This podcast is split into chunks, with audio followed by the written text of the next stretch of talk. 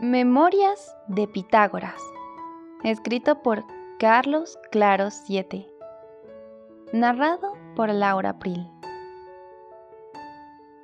Nuestro amor es matemático, porque mi amor por ti tiende al infinito. Nuestro amor es pitagórico, porque tu alma es adyacente a la mía, porque aunque nuestro punto de vista sea opuesto, nuestro amor encuentra siempre el mejor ángulo. Nuestro amor es una función, porque el dominio de mi amor por ti es real.